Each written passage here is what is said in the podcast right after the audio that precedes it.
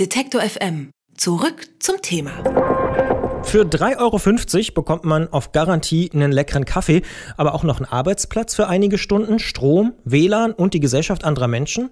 Zumindest in den Cafés, in denen sich kreative und urbane Großstädter gern niederlassen, ist das durchaus Teil des Deals. Für die Cafés ging das bisher auch immer auf. Doch das hat sich offenbar geändert, beklagt nun ein Vorreiter dieser Bewegung, das St. Oberholz in Berlin.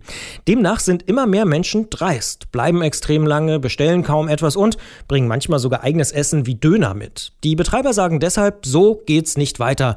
Und dem haben sich auch andere Berliner Gastronomen und Coworking Spaces angeschlossen. Das Thema hat es sogar in die großen deutschen Tages- und Sonntagszeitungen geschafft und wird mittlerweile deutschlandweit diskutiert. Tobias Schwarz kümmert sich in den St. Oberholz Cafés um das Thema Coworking und erklärt uns mal das Aufbegehren und zwar live am Telefon. Ich sage Hallo Tobias. Servus, hi. Ihr habt jetzt Kellner eingeführt, um das Problem zu lösen. Klappt das denn? Das klappt sehr gut. Das klingt natürlich erstmal nicht sehr innovativ, denn zu Kellnern gehört eigentlich auch zu einer Gastronomie.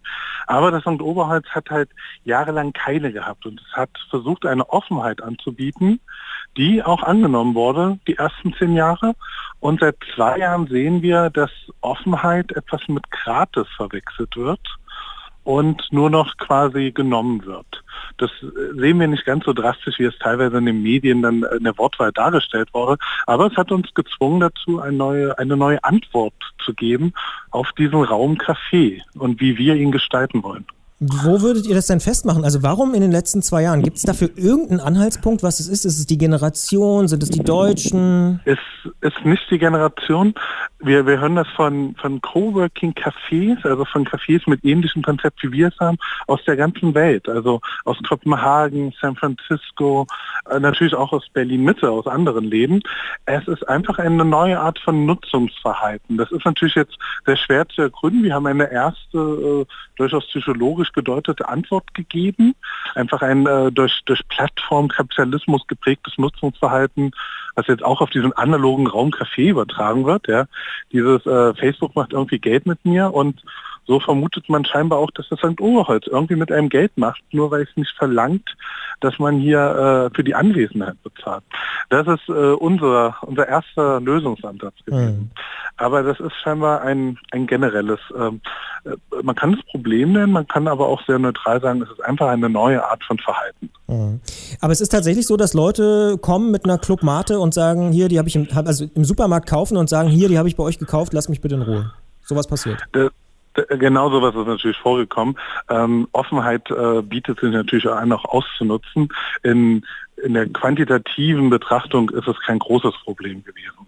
Es hat uns aber, welch allgemein ist uns aufgefallen, dass hier was anders ist. Also wir haben viele Stammgäste, die seit zehn oder zwölf Jahren da arbeiten, die auch einfach meinten, die Stimmung ist hier eine andere geworden. Es ist einfach nicht mehr das gleiche wie vor zwölf Jahren. Das, äh, man kennt das St. Oberholz ja dafür, dass Soundcloud dort gegründet wurde. Die ersten Mitarbeiter von Soundcloud waren andere Kaffeegäste. Also so ein Geist war dort in der Community, dass man andere Leute am Tisch angesprochen und eingestellt hat. Und das ist verschwunden in den letzten zwei Jahren. Jetzt hast du ja das Phänomen und auch euer Konzept schon so ein bisschen angesprochen. Wir alle kennen auch, glaube ich, diese Sorte modernes Kaffee. Man gibt sich auch selbst recht offen. Es sieht stylisch aus. Es gibt Sojamilch und sonstige Sonderwünsche. Und all die Jahre hat man euch, uns alle eigentlich ja regelrecht eingeladen, da mitzumachen, mitzukommen mit Steckdosen, mit WLAN, mit speziellen Tischen. Seid ihr und die Cafés nicht auch ein Stück weg selber daran schuld, dass bei den Menschen der Eindruck entstanden ist, man könnte hier einfach unkompliziert und solange man will abhängen? Das Angebot war natürlich da, allerdings, ich muss sagen, ich kenne auch sehr viele Leute, die halt nicht davon ausgegangen sind, dass sie hier nicht mehr bestellen müssen, die immer noch verstanden haben, wie ein Café wirtschaftlich funktioniert.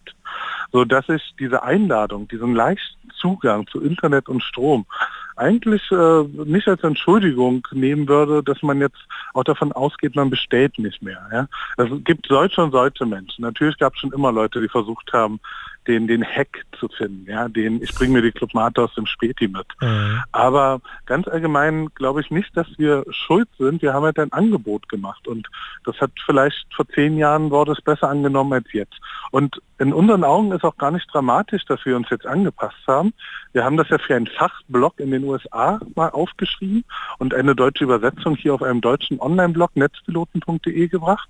Aber dass die Medien das in den letzten zwei Wochen so sezieren, äh, das, das hätten wir nie erwartet. Ja? Und es geht auch weit über den Kreis der Leute, die, glaube ich, inhaltlich verstehen, was wir da machen, hinaus inzwischen. Also es ist kein PR-Stand von euch, um mehr Aufmerksamkeit zu bekommen.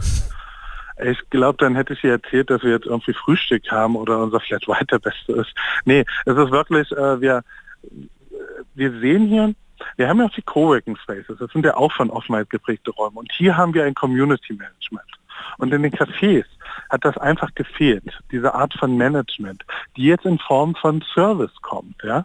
Also eigentlich äh, gehen wir nur konsequent etwas weiter, was wir im Coworking Space gelernt haben und übertragen es auf das Café, in dem man ortsunabhängig arbeiten darf, weiter. Das heißt, du bist ja Coworking Manager im Oberholz. Ihr macht da Dinge anders, wenn man sich bei euch einen richtigen Platz mietet, als wenn ich jetzt im Café arbeite. Genau. Wenn du Mitglied im Coworking Space werden willst, dann bezahlst du einen monatlichen Grundbeitrag. Und dann hast du 24-7 Zugang zu unseren Spaces. Und Kaffee und Tee ist umsonst. Ja? Da, da leben wir die Offenheit. Ja? Wir haben keine Rezeption, wir haben keine Zugangskontrolle. Du kannst alles nutzen, was du siehst. Der Druck ist inklusive. So. Und das ging im Café natürlich nicht. Ja? Hier war dann der, quasi der Deal, naja, du bestellst und verzehrst und darfst dich dafür in diesem Raum aufhalten. Also ein eigentlich sehr anderes Angebot. Und jetzt muss man wissen, was man möchte. Möchte man bedient werden und äh, bezahlt seinen Verzehr oder möchte man Zugang äh, zu einem Arbeitsplatz haben und macht das über eine Mitgliedschaft. Und es gibt sehr viele Modelle. Also es gibt in San Francisco das Workshop Café, die genau das machen. Du sagst an der Kasse, ich bin ein verzehrender Gast und wirst in einem Bereich äh, platziert, wo du bestellen kannst und isst, oder du sagst, ich bin Coworking-Gast und wirst in einen anderen Bereich gemacht. Das findet alles im gleichen Raum statt. Das ist ja bei uns nun anders, dass Coworking Space und Café getrennt sind. Aber wir, wir haben hier nichts Revolutionäres gemacht. Also wir haben wirklich nur wieder, was wir woanders gelernt haben, auf diesen alten Ort Café angewendet. Und für uns ist das ja neu und für Coworking Café Betreiber auch. Und deshalb haben wir ursprünglich auch mal darüber geschrieben. Das vielleicht nur als Erklärung für Leute, die noch nie was vom Begriff Coworking gehört haben sollten. Da treffen sich Menschen, um eben mit anderen zusammenzuarbeiten, aber eben jetzt nicht in der klassischen Firma, sondern beispielsweise an konkreten Projekten oder neuen Ideen, um Experten zu finden, die man sonst vielleicht nicht so einfach findet und eben beispielsweise auch Räume und Zugang zu ähm, anderen Institutionen. Der Artikel von Ansgar Oberholz, von eurem Chef, der trägt ja die Überschrift Coworking in Cafés braucht eine neue Antwort. Ist die Idee also tatsächlich trotzdem ein Stück weit an ihrem eigenen Idealismus gescheitert? Das ist eine gute Frage.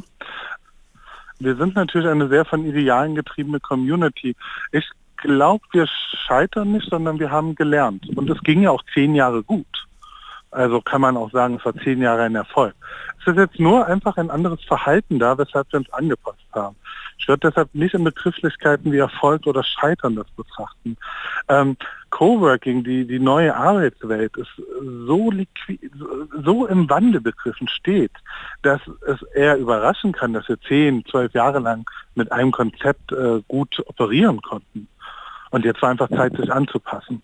Ähm, ich glaube nicht, wir sind an den Idealen gescheitert. Ich glaube einfach nur, wir sind jetzt einfach äh, in einer anderen Zeit, als wir vor zwölf Jahren waren. Berliner Gastronomen haben zunehmend darunter zu leiden, dass Menschen stundenlang dort abhängen und arbeiten, ohne etwas zu bestellen. Nun wehren sie sich dagegen und das St. Oberholz hat sich als eines der berühmtesten Cafés der Kreativwirtschaftsszene an die Spitze dieser Gegenwehr gestellt. Tobias Schwarz vom Oberholz-Team hat uns das Ganze mal live erklärt und ich sage vielen Dank für das Gespräch. Ich habe zu danken. Ciao. Unterstützen? Detektor FM slash Danke.